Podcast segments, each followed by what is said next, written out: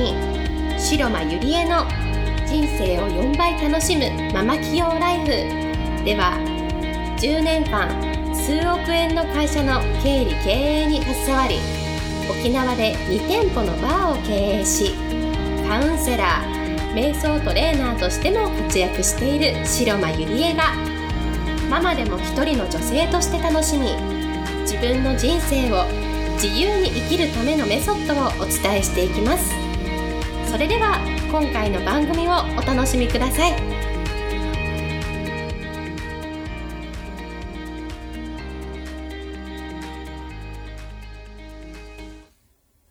皆さんこんにちは、白間入江です、えー今日もポッドキャスト始めていきたいと思います。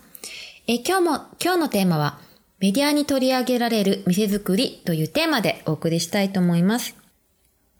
えーなぜこのテーマなのかというと、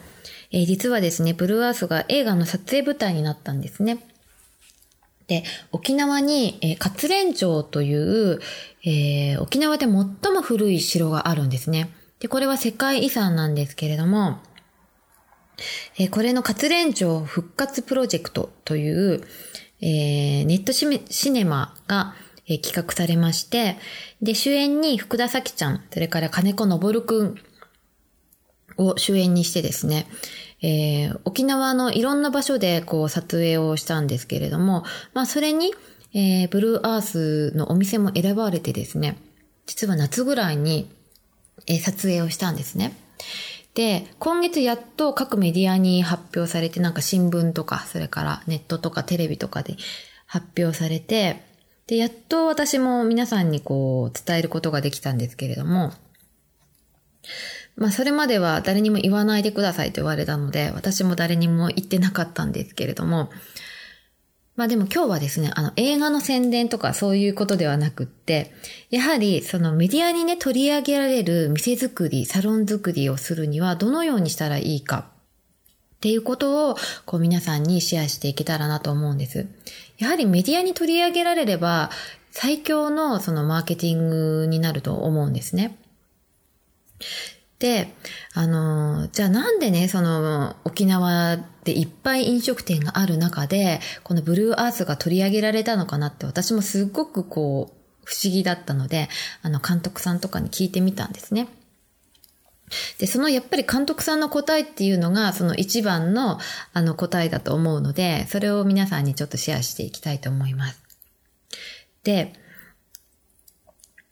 一番はですね、あの、口コミなんですね。口コミで監督さんの、あの、耳に届いて、そこから監督さんが何度かブルーアースに来店してくれたみたいなんですね。で、まあ、監督さんのその映画の作品と、このブルーアースのお店の雰囲気がものすごくイメージにあって、そこでこう撮影依頼が来たという流れなんですけれども、まあじゃあどうやったらね、その口コミを広げていくのか、そして口コミの良さは何なのかっていうのを、あの今日は皆さんにシェアしていきたいなと思います。まずですね、今あらゆるその情報がものすごくありふれてますよね。もう SNS を開けばもういろんな情報を皆さんこう流してるわけなんですよ。で、その中で口コミっていうのは、友達とか家族とか恋人とか知り合いとか、あの、よりね、身近な人から共有された情報になるんですね。で、その身近な人から共有された情報っていうのは、ものすごく信頼、信用があるわけなんですよ。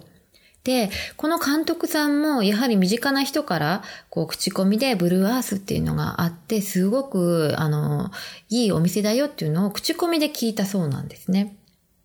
で、その口コミからこう、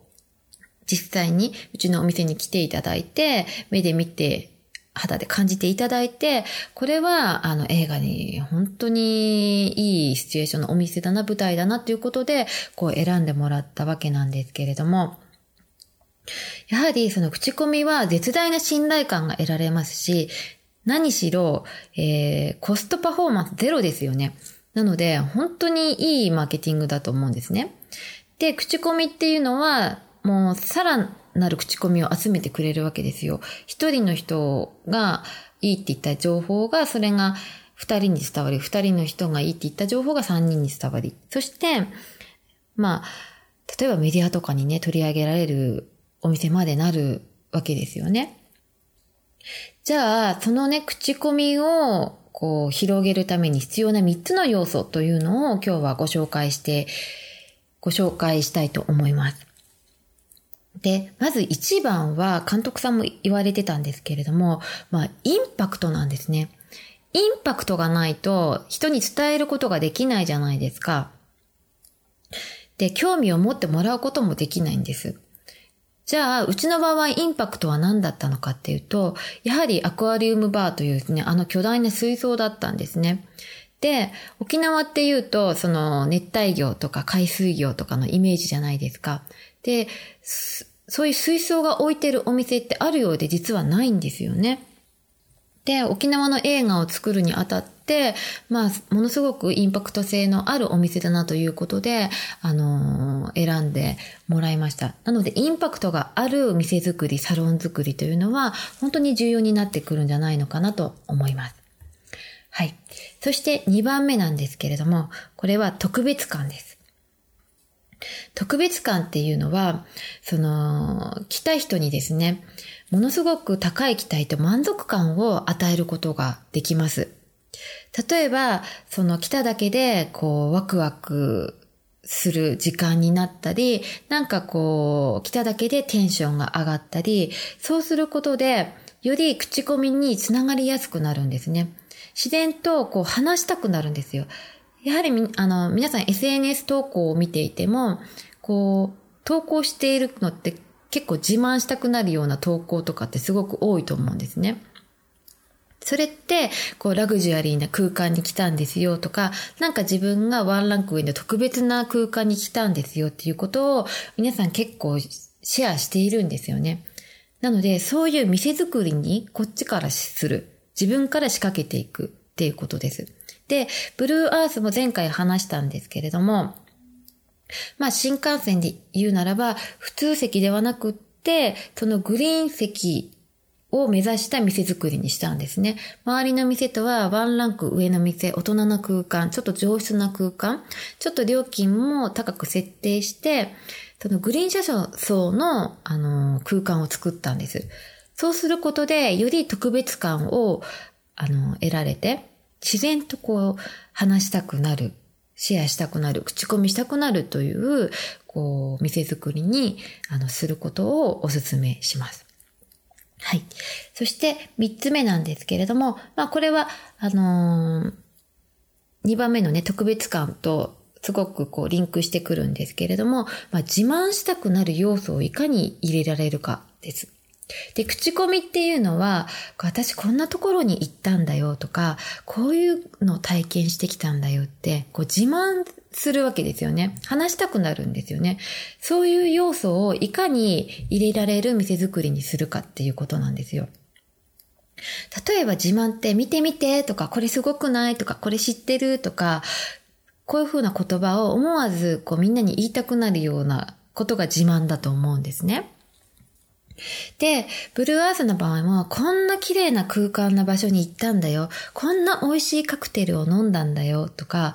こう日常では体験できないようなこと、非日常な空間をそこにお客様に与えてあげる。そうすることで、こうお客様がより自慢したくなるわけですよね。うん。で、こう、周りがやってないこととか知らないことを、こう、投稿したり知っていると、こう、つい、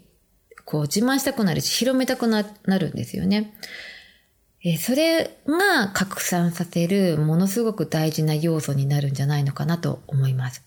え1番目はインパクト性、2番目は特別感、3番目は自慢したくなる要素をいかに入れられるか。これで口コミっていうのは私は広がっていくんじゃないのかなと思います。はい。で、本当にですね、あの、ありがたいことにブルーアースにはいろんな本当にお客様がいらっしゃるんですけれども、皆さん本当に口コミで来ていただいた方とか、紹介されて来ていただいた方とか、それから SNS でね、私がこう、配信してそれを見て来てくださったお客様とか、あの、本当にいろんな方がいらっしゃいます。でもその中で、やはりこう、自分のね、お店とかサロンを持っているならば、やはりインパクト性とか特別感とか自慢したくなる要素をいかにこう取り入れられる店作りにするかによって、また、その、